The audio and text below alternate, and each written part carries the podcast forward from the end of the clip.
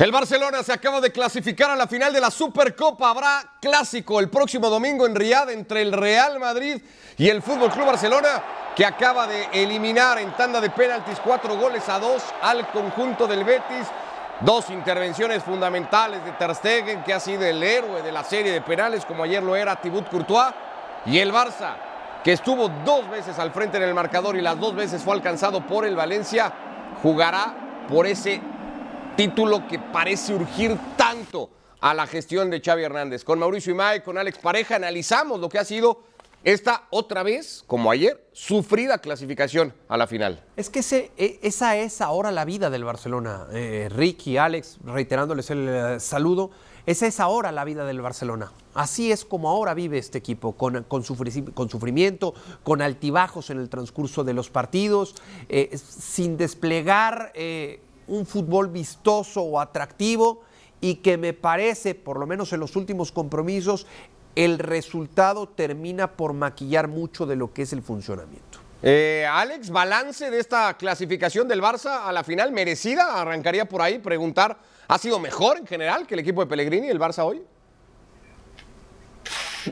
¿Qué tal amigos? ¿Cómo estáis? Arrancó bien, me gustó mucho los 20 primeros minutos del Barça, pero es la misma historia que vimos en el Metropolitano el fin de semana, la misma historia que vimos también en el Camp Nou ante el Español, es un equipo muy inconsistente todavía y que es incapaz de mantener un ritmo alto en los partidos y es incapaz de gestionar las ventajas, que es lo que más le debería preocupar a Xavi Hernández. El Betis también lo mereció, hizo una gran segunda parte, eh, fue capaz de, de neutralizar por dos veces al Barça Estuvo muy igualado, a mí me hubiera gustado, ya lo sabéis, que, hubiera pasado el Betis por la justicia deportiva de la Supercopa, campeón de liga contra campeón de copa, pero bueno, ya tenemos el primer clásico de la temporada, lo que quería prácticamente todo el mundo sobre todo lo que querían Jerry y Ruby.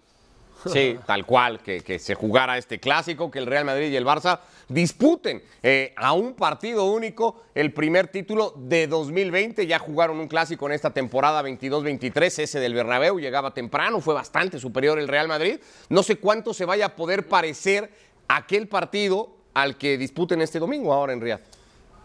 Las circunstancias son completamente distintas. Eh, ¿Por qué? Porque ahora hay un trofeo de por medio, es una final eh, si no mal recuerdo, en aquella ocasión que tú, que tú mencionas, el torneo estaba definido. En esta ocasión hay, un, hay, un, hay mucho que, más allá de que se diga la No, no, este es el de arranque de temporada, cuando el Madrid le gana 3-1 en el ah, Bernabéu. El, el, el, de ahora, inmediato, el antecedente inmediato, sí, tiene, tiene razón. Ese le pasa por encima el, pasa por el, Real Madrid, Barça. en algún momento el partido parecía muy encaminado. Pensé que hablabas se del acerca otro. bastante. Pensé que hablabas el de la temporada pasada, en donde estaba ya todo definido. ahí ya estaba todo definido. 4 a 0 del Barça al Madrid. Eh, sigue siendo circunstancias completamente distintas, ¿no? Porque ese es el de la primera vuelta, el, al que hace referencia, y este es con un, con un trofeo de promedio. Muchos dirán, un trofeo que sirve de poco, que, que no es tan eh, llamativo. Puede ser, pero al final es una copa, es un trofeo de por medio. Y si en el barrio te gusta ganarla como sea, imagínate en este nivel competitivo y con dos equipos que tienen una rivalidad histórica. Para mí toma mucha relevancia que la final sea Real Madrid-Barça. ¿Quién se mete con más dudas a la final del domingo? Porque del Madrid hablamos mucho ayer, Alex, y es un equipo igualmente que parece no encontrar su momento. Y este Barça, bueno, pues ya lo estaban diciendo ustedes. ¿Quién llega con más dudas al partido? Pues está la cosa muy, mira, como mi apellido, muy pareja la cosa. Está muy 50% porque eh, si el Madrid ayer, es verdad, si el Madrid ayer dio muchas eh, señales de alarma a pesar de ganar, hoy del Barça podíamos aplicar lo mismo. Incluso hay muchos paralelismos. Eh, no, hoy el Barça no tuvo que lamentar lesiones graves como en el caso del Real Madrid, pero hay muchos paralelismos, sobre todo en el ritmo, lo que os dije ayer, el ritmo trotón de ICC, de International Champions Cup. Parecía un partido amistoso, el ritmo de, circulación de pelota e incluso el ritmo físico de los jugadores del Barça hoy me recordó mucho al ritmo físico lento, también pastoso, prácticamente de, amistoso de pretemporada del Real Madrid. Ninguno de los dos llega bien a este partido y eso añade presión porque el que salga perdedor de, este enfrentamiento pues se va a llevar para casa las dudas y encima la decepción de perder contra, contra el rival contra el que no puedes perder nunca. Entonces es un partido que cobra relevancia por eso, por el impacto psicológico que puede tener de aquí a final de temporada, pero los dos equipos andan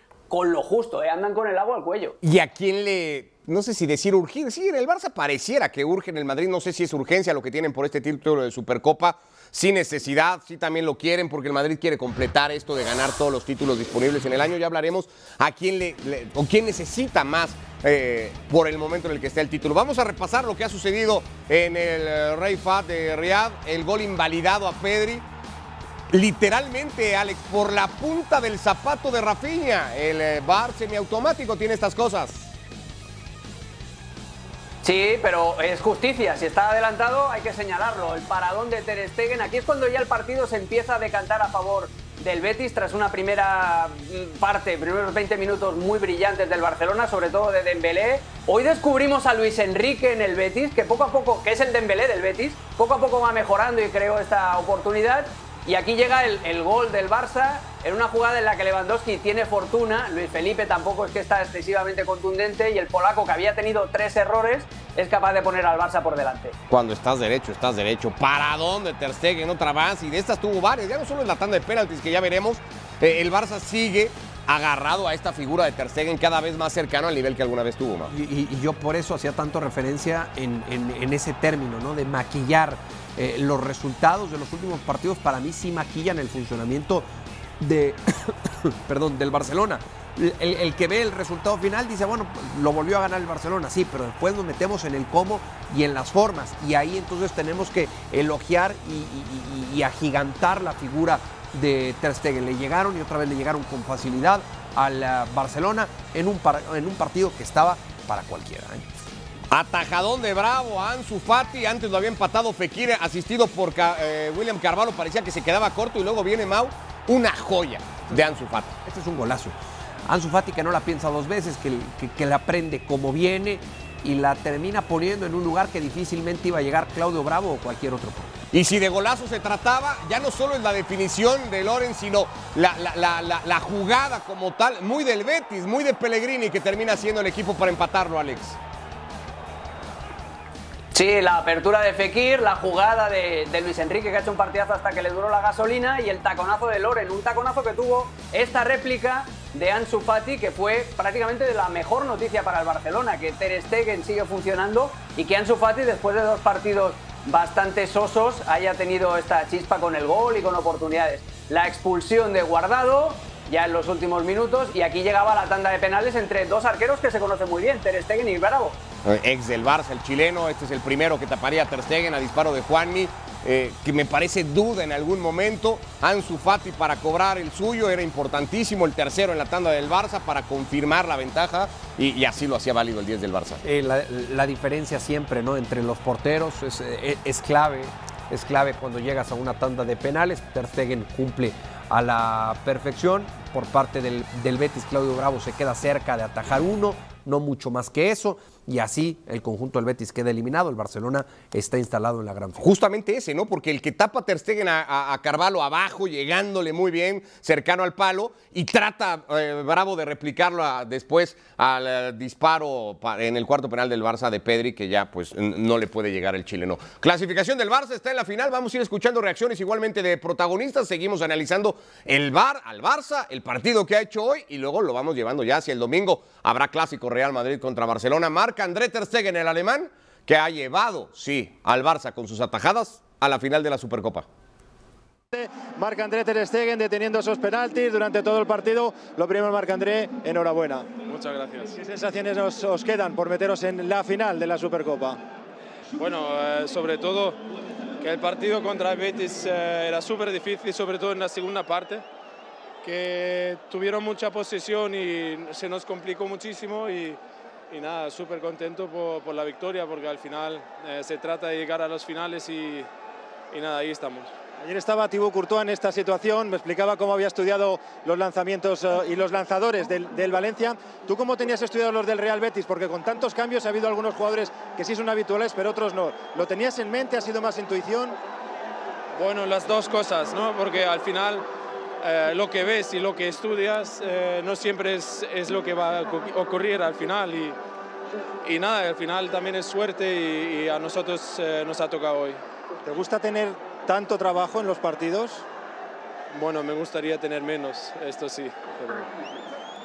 encuentras en, no, sé si el mejor estado o, el mejor momento de tu carrera, pero en uno de los mejores. ¿Tienes la sensación de que has recuperado tu mejor versión? Bueno, yo creo que desde, desde hace un año, algo así, eh, estoy a un muy buen nivel, personalmente, físicamente. Ah, y, nada, al final también es el trabajo, ¿no? Eh, todos los días tengo a un equipo espectacular que me, que me hace mejor cada día y pensar en las cosas, eh, cómo mejorar. Y al final se trata de eso y, y nada, en eh, momentos como este se quiere todos los, todos los partidos y ganarlos y, y nada, es eso. Líneas generales, ¿cómo has visto el juego de, de tu equipo? ¿Cómo has visto el juego del Barça? Ah, bueno, sobre todo en la primera parte jugábamos bien, tuvimos mucha posición y en la segunda parte ah, ya se nos complicó porque al final nos crearon eh, mucha superioridad por dentro y jugaron, jugaron muy bien con el cambio que hicieron, sobre todo en el medio campo. Ah, tuvieron mucho más control del partido y esto, eh, bueno, se ha notado que nosotros estábamos un poco cansados y, y nada, ahora recuperar y, disfrutar de la victoria. ¿Cómo es la final el domingo contra el Madrid? Bueno, será un, partido muy bonito. Creo que todo el mundo de aquí eh, quiere ver esos partidos y nosotros pues encantados de, jugarlo y, y ganarlo. Gracias, Marc André, enhorabuena. Gracias. Las palabras. Marc André Ter Stegen, habrá más reacciones de protagonistas. Estamos pendientes a ver si puede llegar Rodrigo Fáez igualmente en vivo para darnos su punto de vista de lo que ha sido el partido. La figura de Ter Stegen, Mau, que llegó a ser con este Barça en algún momento colosal, fundamental, eh, razón junto a Messi para que el Barça consiguiera objetivos y títulos. No sé si está ahí, pero hoy la estadística defensiva del Barça se explica casi únicamente por Ter Stegen y por el nivel que tiene Ter Stegen partido a partido. Y se resume a la perfección con una pregunta que le hace el, reportero y la forma en cómo le Me gustaría tener menos trabajo, ¿no? Claro, le dice el reportero, ¿te gusta tener tanto trabajo? Y le responde el portero, me gustaría tener menos. Por supuesto que sabe Ter Stegen que el, Barcelona no puede depender tanto de la figura del, del guardameta, porque cuando el guardameta, que yo soy de los que dice, para eso está, sí, pero cuando el guardameta es factor de manera tan frecuente en un equipo, quiere decir que el resto de las líneas no está haciendo del todo bien su trabajo. ¿Puede el Barça ser menos protagonista a Ter Stegen, eh, Manu? Eh, Alex, perdón, ¿qué tendría que hacer Xavi Hernández de cara al domingo, por ejemplo, para eso? Bueno, principalmente tener más nivel físico. El propio Ter Stegen ya, ya lo ha dicho, que, que el equipo estaba fundido eh, tener más pit físico para presionar arriba, mover mejor la pelota eh, y escondérsela al rival, eh, defender con el balón. cuanto más lejos esté la pelota del área de Ter Stegen, menos va a tener que intervenir el arquero. Y si lo hace en ese tipo de circunstancias, va a ser en un contragolpe, en espacio abierto, lo que a él le gusta también, hacer mucho de Manu Neuer, de, de salir a hacer de hombre libero. Lo peor para Ter Stegen es esto, es vivir debajo de los palos. Eh, eso sí, el nivel del alemán es inconmensurable. ¿eh? Está, yo no he visto. Mira, solo hay una cosa, solo hay una cosa más, más potente que la remontada del, nivel de juego de Marc-André Ter Stegen y es su remontada capilar. Están ahí más o menos las dos eh, al, mismo nivel. Pero la, verdad, no, hombre, de verdad, no, no vemos, no vemos Mauro está interesado en saber cómo hizo eso, ¿eh? a, Mauro interesa esa parte más que la otra. Bueno, hay, hay unos viajes a Turquía que se me han dicho que, la cosa va muy fácil. no, pero ahora, ahora bromas aparte. Hay muchos paralelismos, hay muchos paralelismos entre el Real Madrid, el Real Madrid que vimos ayer y el Barcelona que vimos hoy. Es que es eso. Ter Stegen y Courtois, eh, Vinicius y Dembélé en el mismo sector hoy, además de la banda izquierda y Benzema y Lewandowski, que son los que marcan finalmente también la diferencia. Si a eso le sumas un suplente revoltoso, estilo Marco Asensio, lo trasladas a Ansu Fati y tienes prácticamente lo mismo. Los dos equipos están en una situación muy pero que muy parecida, está muy igualado, pero por lo bajo, por el nivel bajo de los dos equipos. Pedri y Modric, ¿no? Si, si, también buscamos ahí algo entre el futbolista del Barça y el croata. Eh, quedándonos con Ter Stegen, que recién escuchábamos, y trasladándolo al partido que será el domingo contra Courtois, ¿Quién pesa más en su equipo al día de hoy? ¿El belga o el alemán? Está brava, ¿no? Sí, sí, sí, está, está, muy, está muy brava por, lo que, por lo que vienen entregando estos, estos dos futbolistas a lo largo, eh, pues ya de, varios meses, inclusive podemos decir de varias eh, temporadas, eh, considerándolos, por lo menos desde mi punto de vista, entre los mejores del mundo entre los mejores del mundo. Ya podemos debatir si está dentro de los cinco o dentro de los diez mejores del mundo, pero sí están ahí, en ese top ten. Eh, me tengo que quedar con uno, yo me voy a quedar por gusto. ahí entramos al gusto con Courtois. Con Courtois. Eh, no, te deja la impresión el partido, no sé si lo vas a compartir, Alex. Eh, eh, el- sobre el final de los 90 reglamentarios, veías a un Barça que empezaba ya a lidiar con ese nervio de decir, y si perdemos, a ver cómo salimos de este y qué vamos a decir. Y no sé si le falta al Betis ahí apretar un poquito, sentir que podía ir a buscar el partido y a ganarlo. Contrario a eso, termina dependiendo del atajadón que le hace bravo Ansu Fati. Sí, pero eh, eso también está relacionado con, con la tradición o con la experiencia ganadora de los dos equipos, de los futbolistas de los dos equipos. Si, en el Barça están más acostumbrados a llegar a este tipo de escenarios, a gestionar mejor las emociones, el Betis no es un equipo que esté acostumbrado a jugar por, por títulos y a jugar eliminatorias como, como estas, ¿no? A vida o muerte. Entonces, ahí yo creo que al final se, se nota la diferencia. Además, los dos equipos andaban muy justitos físicamente. Luis Enrique, que acabó el partido cojeando, eh, había, había mucho ya. Tú no le puedes pedir a tu equipo que vaya como loco a, buscar el gol cuando sabes que estás físicamente tan justito y cuando sabes que además el rival te puede penalizar porque tiene jugadores de mucha calidad. El Betis yo creo que echó el freno de mano por eso, porque dijo, si me arriesgo, si pongo el doble o nada para ir a ganar, igual estos me matan al contragolpe. Intentó buscar la media hora extra en la prórroga que no era mala idea tampoco. Es, le faltó un poquito un punch de ambición, pero yo también entiendo la posición de Pellegrini viendo cómo estaba físicamente su equipo y la peligrosidad que tiene el Barça, que en cualquier eh, flechazo, en cualquier chispazo te puede, te puede liquidar. Hay que saberle reconocer eso sí al equipo de Pellegrini la capacidad de volver dos veces, una de ellas en alargue, ¿no? En tiempo extra, cuando cualquier otra, otro equipo podría haber bajado los brazos, este equipo va y, y lo empata. Que nos ha acostumbrado a eso, ¿no? Sí, sí. A lo largo de los últimos años, sobre todo con el ingeniero Pellegrini, este equipo del Betis que no tira la toalla a la primera, sino todo lo contrario, que, que se sabe levantar, que, que- sabe cómo eh, tener muy bien esa capacidad de reacción y hoy lo confirma. 25 finales de Supercopa para el Barça, tiene 13 títulos, eso sí, no jugaba una desde 2018, de hecho no ha ganado el torneo en este formato del Final Four.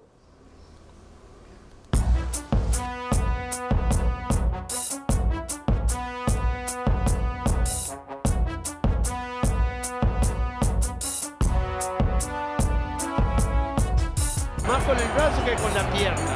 ¿Es para penal? Para mí sí.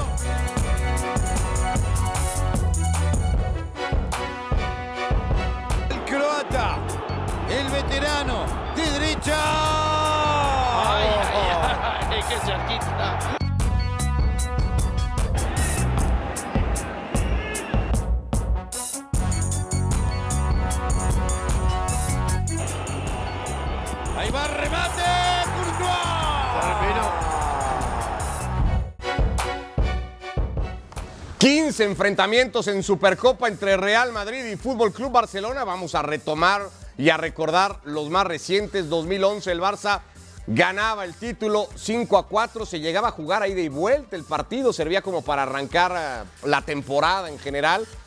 Aquí aparecía otro Karim Benzema casi irreconocible al que vemos hoy, Mau. Sí, sí, sí, completamente distinto e inclusive en aquellas épocas cuestionado por muchos, ¿no? Sí, en todavía con Guardiola al frente del equipo. 2002, empate a 4, el gol de visitante le terminó dando el título al Real Madrid. Este era el Pipita Higuaín, hoy retirado entonces futbolista Alex del Real Madrid. Sí, y después Cristiano Ronaldo con este golazo llevándosela de tacón ante Gerard Piqué y después superando ya el, el arco del Barcelona. Era, eran otros tiempos, sin duda, con, con un Real Madrid, con Di María también. Eran los tiempos de máxima rivalidad entre el Fútbol Club Barcelona y el Real Madrid, con aquella guerra Mourinho-Guardiola. 2017, una bastante más reciente goleada del Real Madrid, 5 a 1, golazo de Asensio. Impresionante, tendría después otro, si no estoy mal, en el partido en Camp Nou igualmente, dirigidos por Zinedine Zidane. Un partido con mucha autoridad pero que después eh, en Liga da- igualmente terminó contando otra historia. No, no necesariamente en una referencia, Mauricio, los enfrentamientos de Supercopa por cuando llegaban y se daban a lo que después se veía en la temporada regular, ¿no? Sí, sí, no podía haber menos capítulos ¿no? entre estos dos equipos en una final de Supercopa cuando eh, han, han dominado eh, la última época del fútbol español. Y esta es la última, ya en Arabia, en semifinales, la famosa derrota honrosa del Fútbol Club Barcelona, que fue capaz de llevar el partido al tiempo extra.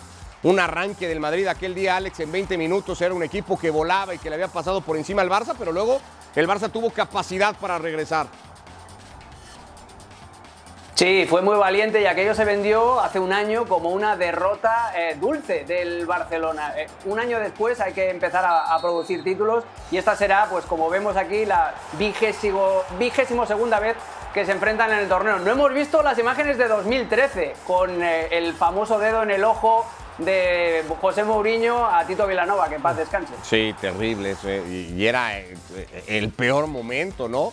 De, de esa rivalidad en la que tuvieron que intervenir particularmente Casillas y Xavi, apelando a la relación que tenían fuera de la cancha para tratar de bajar un momento en el que el clásico estaba con una tensión, pues diría tal vez casi nunca antes vista. Este es el historial, la rivalidad en partidos finales de Supercopa de España, favorable al Real Madrid. Rodrigo Fáez con nosotros desde el Rey Fad en Riyadh.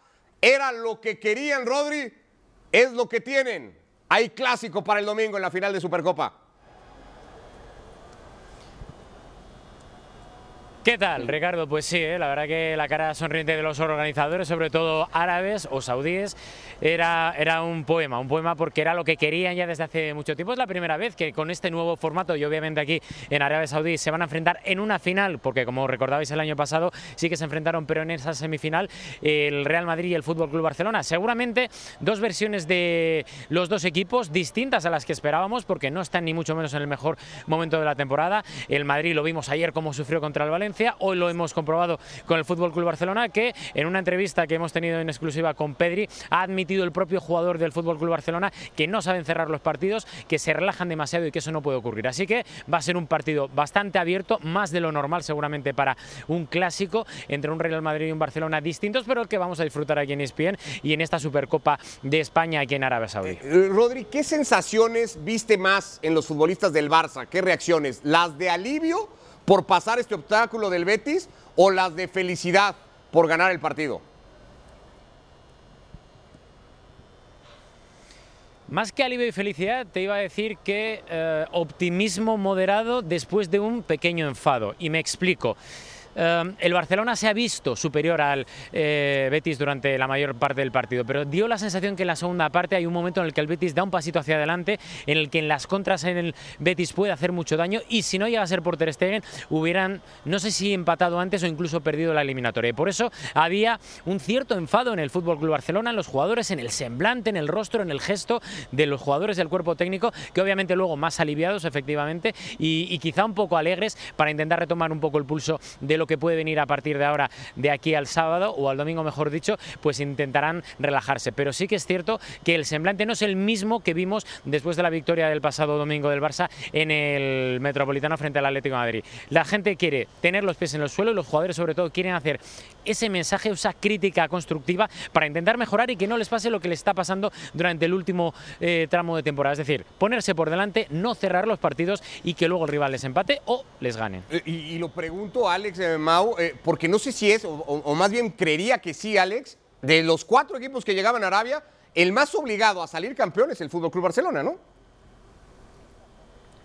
El más necesitado de, un título, por pequeño que sea. La, la Supercopa, mira, la Supercopa para el Real Madrid es como si tú tienes, pues, una, una tabletita, tienes un teléfono y la Supercopa es el último accesorio que te falta, que es el reloj, ¿vale? De, todos de la misma marca, ya sabes por dónde voy.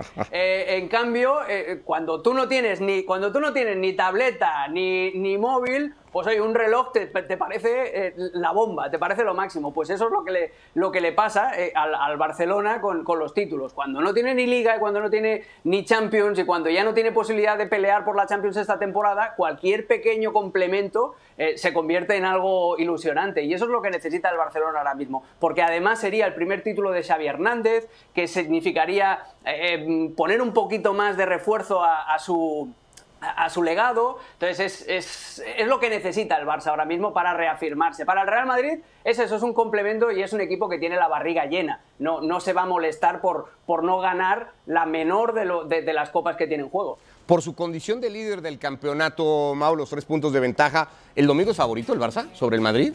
¿O el Madrid en las finales es otra historia, como ya advirtió Ancelotti? No, no. Para mí, cuando tienes que hacer un pronóstico, cuando tienes que hablar de un favorito de cara a un uh, partido de matar o morir, como es el caso del próximo domingo, tienes que ver muchas cosas. Números, funcionamiento, eh, jerarquía, y en ese sentido eh, yo, lo veo, yo lo veo parejo sobre todo por lo que han sido los últimos partidos de estos dos equipos. Si nos metemos ya en algo más, yo pondría ligeramente favorito al, al, al Real Madrid. Al Real Madrid. Sí, porque aparte el Real Madrid llega, sí. por lo que bien explica Alex, llega mucho más liberado de presión a ese partido.